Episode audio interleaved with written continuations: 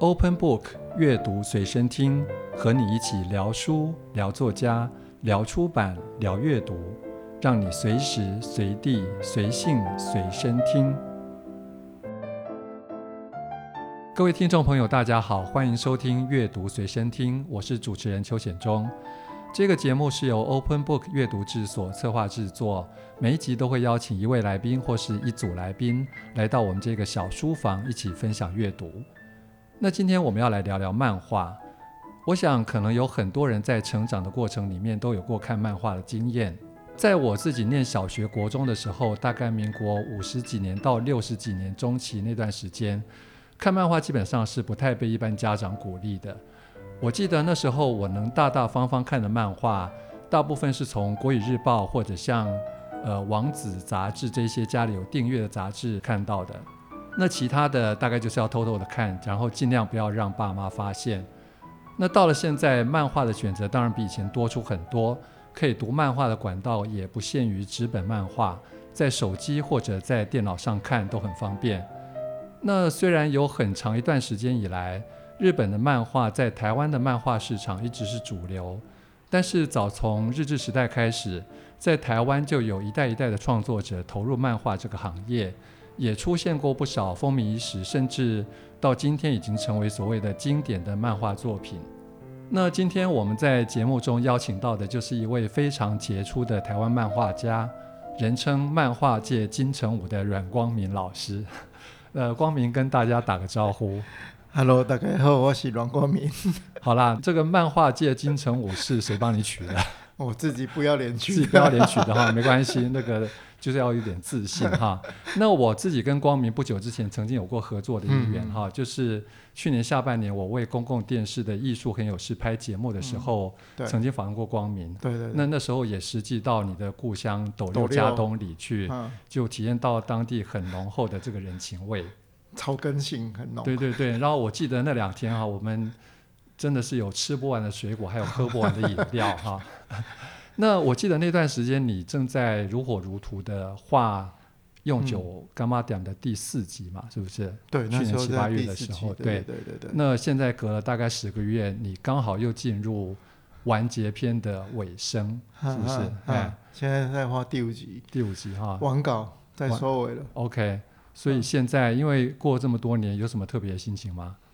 嗯，我觉得所有的作品，那台语讲的啦，阿北现在新助戏嘛，嗯、啊，所以其实所有的作品，我觉得就是为了要收尾才开始创作的。嗯嗯嗯。啊，所以我我我最近其实我在开始画的时候，其实就已经在想说我的结束要怎么结束。其实那时候都有在想，啊。只是说现在的心情会觉得说，哎，好像要告什么东西都要告一个段落了，嗯、然后希望这个结束，希望是我可以接受，然后读者也是可以接受的啦。嗯哼，就算读者无法接受也没关系。你是说最后的结尾吗？对啊，因为其实我那时候结尾一直有想两种方式，一种就是那种很八股的完美大结局，就、嗯、啊大家开心啊，拍拍手。然后该生小孩的生小孩，该结婚的结婚，这样子的结尾。那、啊、可是我就想说，其实我一直希望，就是我漫画里面的人物是没有所谓的结束。我觉得就是漫画虽然结束，但是他日子还是跟着大家一起在过。嗯、所以我这一次的结果就是很简单，就是俊龙，然后。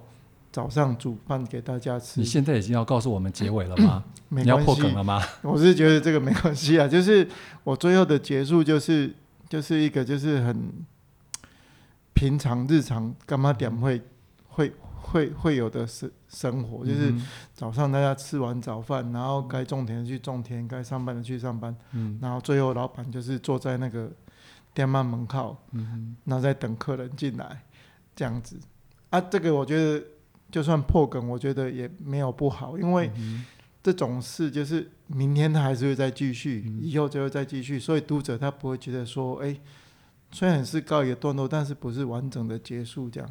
听起来就是一个很日常的感觉哈。嗯，那其实我自己在看《用九柑仔店》的时候，也觉得，其实那个就是讲到很多那种台湾日常生活感。嗯、啊。那我觉得你的作品好像从你的所谓的转折的作品《东华春理发店》开始，大概就是维持类似这样子的风格哈。那我记得你自己在你那本算是自传《我是漫画家》里面也讲过说，说你的作品里面基本上没有什么正邪对立或者呃很热血的情节，嗯、那大概就是那种每个人都有遗憾，每个人都期待被原谅、被体谅的一个状态哈。那你为什么会一开始就采取这种创作的形式？有没有受到什么样的启发？其实我以前当完助手那时候还蛮挣扎，说到底要走哪个面向。嗯、其实台湾比较会接受就是日本那一套嘛，就是打来打去的，然后打不死那一种漫画。嗯、啊，我是那时候离开工作室的时候，不小心夹带一本谷口治郎的漫画，嗯、叫 《遥远的故乡》。嗯哼嗯哼，那我看完之后觉得，哦，这样也可以画啊，就是为什么？一定要走那个模式，我觉得，欸，像日本就是这样的漫画，然后也可以卖，然后也是会有读者。嗯哼。那我为什么一定要迁就那个市场？嗯哼。而且这种东西，我觉得我还蛮擅长的，嗯。所以我就那时候就想说，好，那既然那种热血漫画玩不过日本的，那我就去走这个方向看看。嗯。就是因为那时候又好死不死让我得了首奖，嗯，我就会觉得说，哎，欸，这个。被肯定了，那我觉得，哎、欸，我走这个路数是对的，嗯、所以后来我就会比较安心去走这一条路。那除了你这个很日常的风格之外，我觉得你很会写对白，就是常会出现一些很想让人家做笔记记下来的文字哈。嗯、我现在随便念几段哈，观众可以听一下。呃，这一句应该是在天国餐厅里面出现的哈。一百分的爱慕永远比不过两个人只有五十分的。彼此情投意合，所以称之为相爱。然后另外，其实那个用九柑仔店里面有很多像这样子的金句哈。呃，感觉你是像在呃像是走在独木桥上，身边容不下其他人，但是你最近有把桥面加宽了。然后还有一句我也很喜欢了，有些人跟事就像这个荷兰豆，外把像一把刀，不过撕开刀面的丝之后。里面是像珍珠一样的圆。你平常创作的时候，是不是也下了很多功夫在对白上面？其实并没有下功夫。其实我觉得我在画草稿的时候，到后来完稿的时候，嗯、跟最后打台词的时候，嗯、那个台词都一直在变。嗯、就是有时候就是突然间去想到的，就是我并不是说前面就去收集说好多。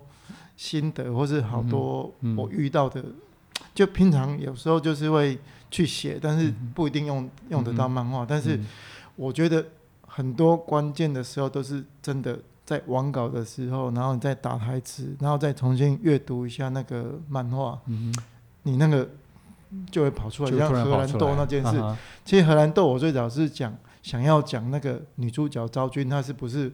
混血儿那一种，就是有点，就是他是异乡人的感觉。我想用荷兰豆，因为荷兰豆嘛，就是荷兰那边过来的嘛，就带进来的嘛。最早是在泰国那边。对，我想说，想用荷兰豆来代表一个异乡人，在台湾土生土长，也可以长得很好。嗯、但是我后来觉得，哎、欸，用这个来去叙述一个人的个性，或者是去表达一件事，也可以啊。好、嗯嗯哦，所以就有时候是因为突然讲到这个，然后但是。后来又分支错节，又歪到旁边去的，嗯、对，所以有时候是无心插柳柳成枝这样。OK，、嗯、所以其实这个这些东西有时候是跟着感觉走，水到渠成，时候到了，其实它自己会出来。嗯嗯嗯嗯。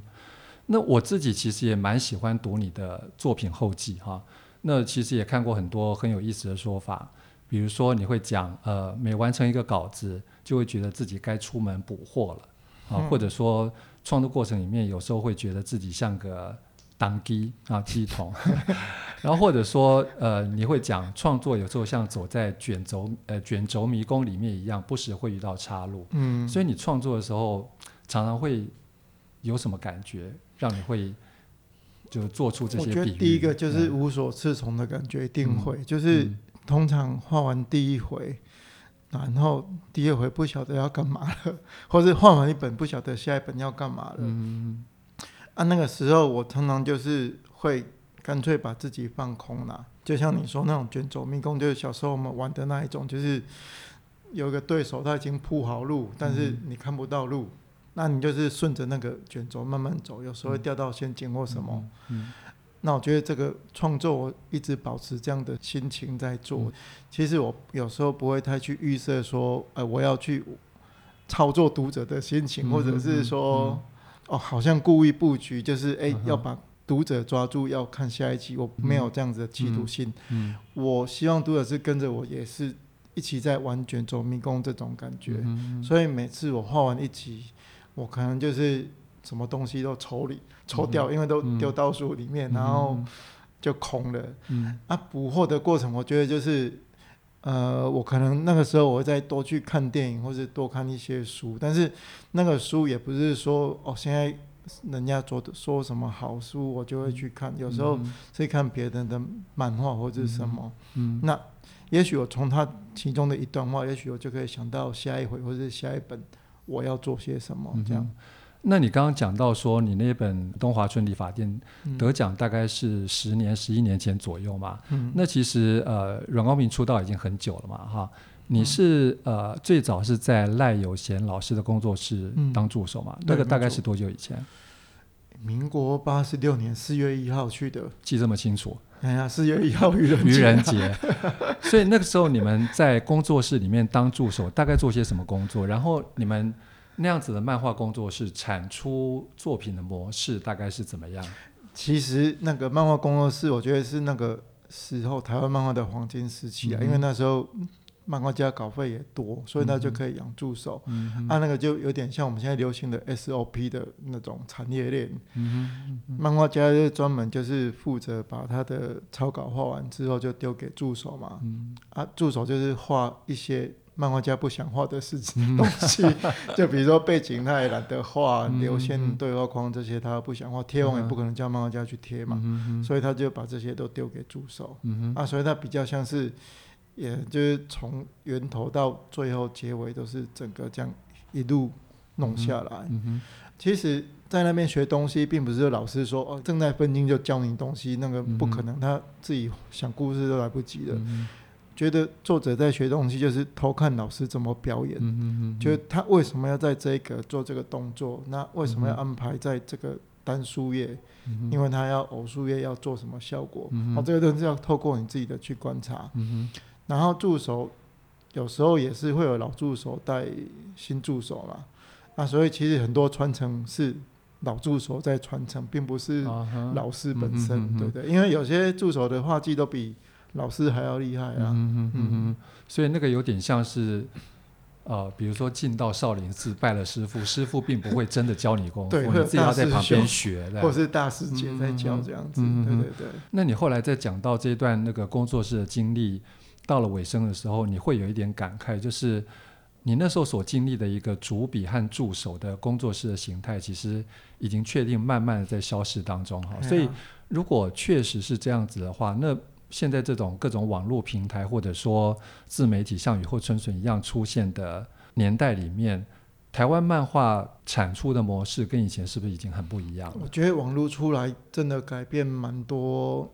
表现手法的，嗯、像以前就是贴网点，然后就是要杂志连载才有钱嘛，嗯、啊，不然就是自己要去打工，找时间去画画，再去出书，这样领版税，但是那个版税也养不活自己。嗯、啊，但是现在网络起来之后，就是等于说很多人他不一定要透过我以前那种传统方式去出道，嗯嗯、他也许今天他的点子够多，嗯。或者那个梗够好笑，其实他就可以出道了。嗯，好像很多现在有很多脸书作家或者是 IG 的作家，嗯、我觉得他们走的路就跟我们那种路是完全是很跳通的。但是你不能去排斥这种，因为那个本来就是现今网络出来之后，嗯、手机出来的便利性会产生的。产品，嗯哼，所以那个出道并不一定是出书。我说在现在，对，也许他不一定是以前就是很像哦，以前的歌星就是要一个专辑才说、哦，我已经出道了，是一个歌、嗯、歌手。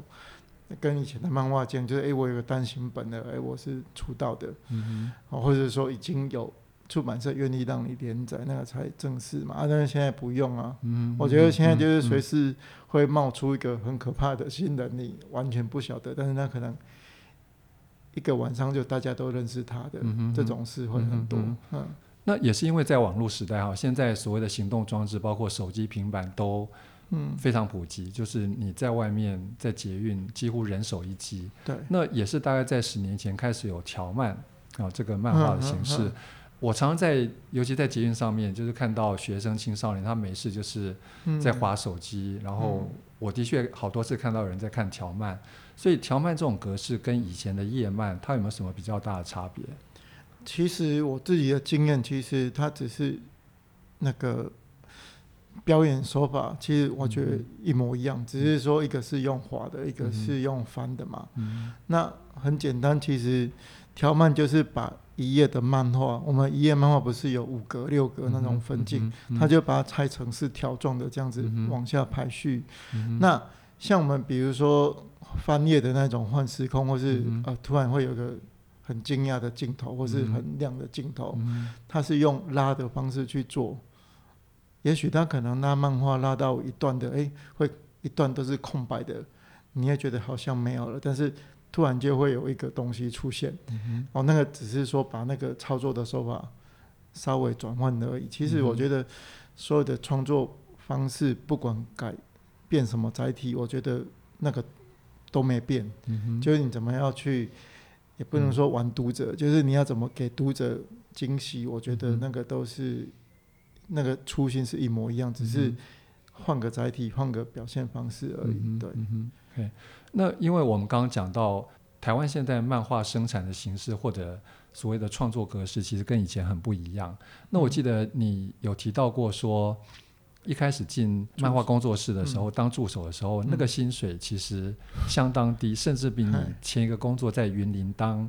看板工人还要低，啊对啊。那所以一直到现在，台湾漫画界的状况有什么改变吗？就是在这种年轻人的待遇上。呃，我觉得当助手，现在我不晓得政府会不会去规定助手一定要二十二 K 啦，啊、因为我们那时候比较像是学徒的感觉。嗯嗯，嗯，嗯啊，现在我不晓得，但是因为我觉得现在网络出来的，然后很多媒体。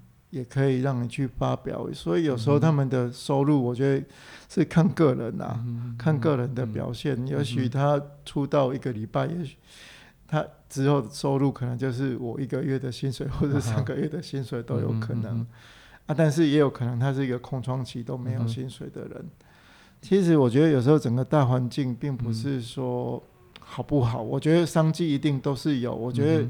有时候我们要反过来思考，说我们自己撞挫折有没有创造出可以跟市场匹敌的作品？嗯哼。因为今天并不是大家没有消费力啊。嗯嗯、你看好那个好莱坞电影一一来，你看那个每次都随便都破亿。嗯。但是你看日本漫画一进来，随便你说要再刷几十万本都有可能。嗯、那为什么我们自己没有去做出这样子的东西？嗯、有时候。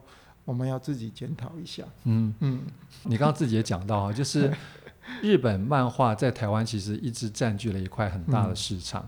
嗯、呃，像我儿子他自己也在做所谓的动漫评论。嗯，那我前几天才问他说，呃，为什么包括你或者说你们那一群朋友，嗯、明明在做动漫，可是你们基本上是不太看台湾漫画的？嗯、那他给我答案是说，因为他们一进到漫画这个世界里面的时候，他们看的就是日本漫画。对，哎，所以是不是其实很多？台湾的年轻读者大概都是这种状况。我觉得不要说你儿子啊，嗯、我那个年代也是一样啊，就是随便盗版的，一般全部都是日本漫画。好，所以你说要选择台湾漫画，第一个不好找，嗯、然后第二个我们产能不够多。嗯、如果说今天我们现在有两百个漫画家，或是两千个，我一年就可以两千本漫画，我觉得那个久而久之，慢慢就会。把那个市占率讨回来，嗯、但是目前我觉得想投入这一块的，或是真的真心在做这一块的人数没那么多。嗯、就像每次金漫讲收件，啊、能收到两百多件就已经很感恩了，啊、而且每年都在减少。哦，所以你的意思是说，其实现在台湾漫画界真的在从事这个工作的人并不多。对，就是那个产能出不来啊，啊，产能不出来就没有那个市场面，嗯、啊，没有那个市场面就更没有产能，所以这个有时候是那种就是那个循环还没出来。如果说今天大家都一直觉得说，哎，台湾漫画。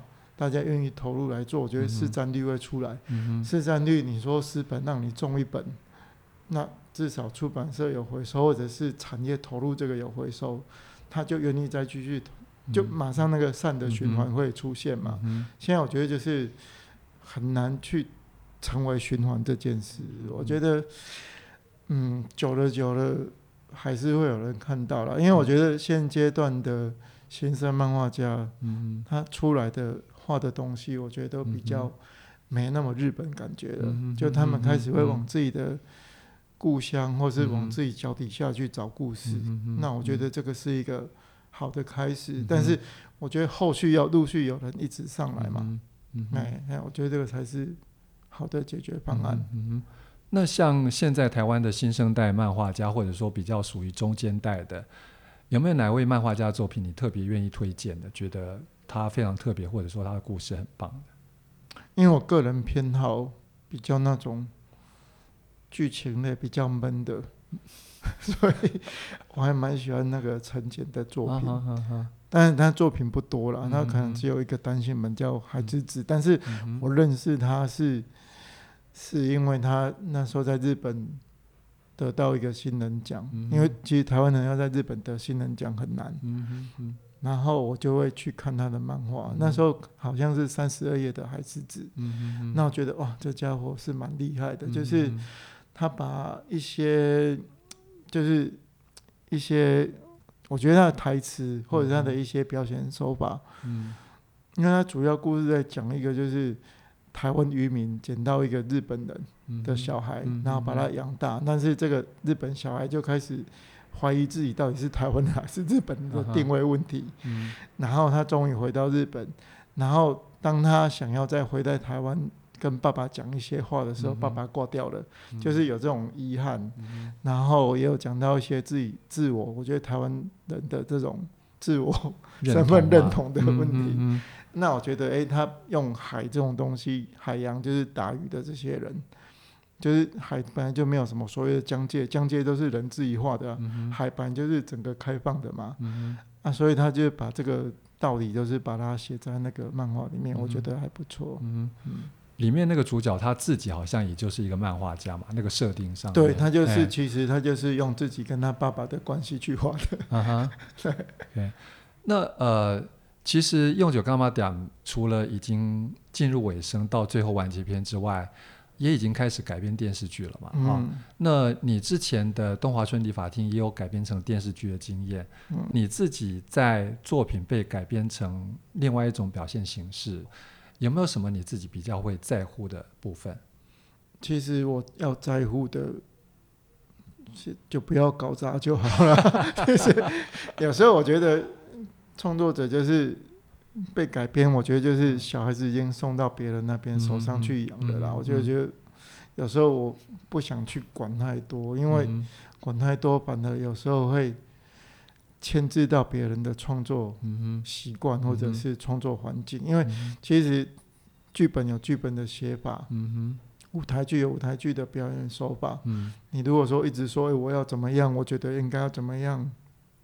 人家绑手绑脚的，我觉得反而不好。嗯、哼然后大部分我都是不管的啦，嗯、哼就是丢出去，就是不要去管。丢出去就是，然后我变成处理。对我变成我，啊、我也是个观众，我就期待说，欸、你把我的小孩子变什么样子，我还蛮期待看到的。嗯，呃，可是另外一方面，就是反过来，你也有去改编别人的作品的经验嘛？哈、嗯，呃，你会比较注意的是哪些点？不然我提那个。吴念真导演那个好了，然后因为那个是已经出书可以提的。其实我觉得舞蹈那个时候，其实我们是什么作品？《人间条件》第四集那个一样的月光。嗯，其实那时候要改变之前，那个阿莫杰就编辑有带我带我们一群人去跟吴念真导演见面。然后吴念真导演他其实就讲一句话就。随便你们编，但是就是不要把说就是在那个范围里面不要超出去，但是你可以用你的方式去解读。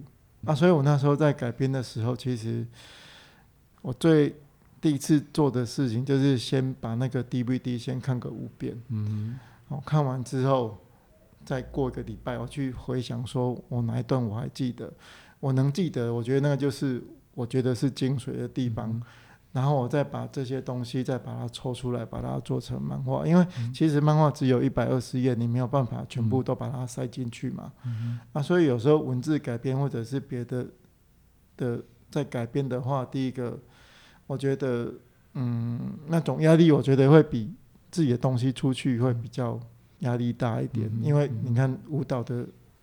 读者那么多，都不能得罪，也不能乱画，所以那个会比我自己东西丢出去给别人压力大很多。啊那最后的结果，包括你自己和舞蹈满意吗？他是蛮爽的啦，啊、对啊，这样因为他并没没有也没有说哎、欸、哪边不好，反而他觉得说我弄得还不错，就是说他我反正没有照他那个舞台剧这样子。我是整个把它打乱，嗯嗯，对啊，那个其实就是会有另外一种说故事的节奏，或者说味道。对，但是我觉得那种过程我会比较开心一点，嗯、因为其实如果照本宣科这样子画，你就去看舞台剧，而且演员都演得比我好，干嘛？嗯、对不对？啊你，你对你改编就是要让人家从就是一样的那个格局里看到不同的东西嘛，对对对，嗯嗯、没错。那最后最后我们再回到用酒干嘛点哈。就你刚刚有提到面对这个系列即将结束的一些心情，那其实我也有点好奇哈，就是因为这个故事里面有非常非常多的人物，嗯啊，那有没有哪一两个人物其实是你用情最深，或者说投射了比较多自己在里头的？呃，我觉得大部分都是那些老人，嗯，居多。嗯，为什么？因为其实。我觉得很多都是年轻人会遇到什么问题，然后后来都是老人帮他排解。嗯、我觉得老人本身就是一个有智慧的生物，嗯、不管他以前是多么灰绿，或者是多么的起起落落，嗯、不管有没有成功，嗯、但是那种累积出来就是一个智慧的生物。所以，我常常就是里面可能不管感情或是什么任何问题遇到了，他们都是会有一个老人出来。就比如说第一集男主角回来，然后他不晓得要不要继续接着干嘛点啊，就阿公也晕倒了嘛。啊，啊，后来就是一个庙公在跟他讲说，这个干嘛点的存在的目的是为什么？其实晚上十一二点根本没有人会去柑仔店买东西，为什么还要开灯？他就跟他讲说，你们路边的灯也不会关了、啊，因为那就是给一个安心的感觉嘛，嗯、就是。很晚，可能下班的人就算经没有经过进来买东西，但是看到那边还有灯，至少会有一种温暖的感觉嘛。嗯嗯。反而是主角，我比较难去投射。嗯嗯嗯。我大部分都是把我的一些无所适从投射在主角里面。你说比较年轻的主角身上？对，就是我不晓得该怎么办啊。那个大部分都是我创作的过程，就是我不晓得该怎么办。啊，这样做到底对不对？啊，好不好？我觉得这种都是年轻人、年轻的角色帮我承担这些想法。可是反而是那些老人家的角色，他们有比较多的生活智慧可以去面对这些事情。因为就是要创作一些老人角色来说服自己这些不安。OK，那第五集预计什么时候出书？嗯，应该是七月左右。七月左右哈。嗯、OK，那希望你这本也可以大卖啊，然后也希望可以早日看到那个电视版的用九柑仔店，嗯、就是。其实我也很好奇，就里面这些主要角色，他们在那个真人世界里面粉墨登场会是什么样子？嗯嗯嗯，对，OK，大家等着瞧吧，等着瞧。OK，那今天谢谢阮光明来到我们的节目哈，谢谢。那也谢谢各位听众的收听，同时也欢迎大家常常到 Open Book 阅读志逛逛。那我们下回节目见。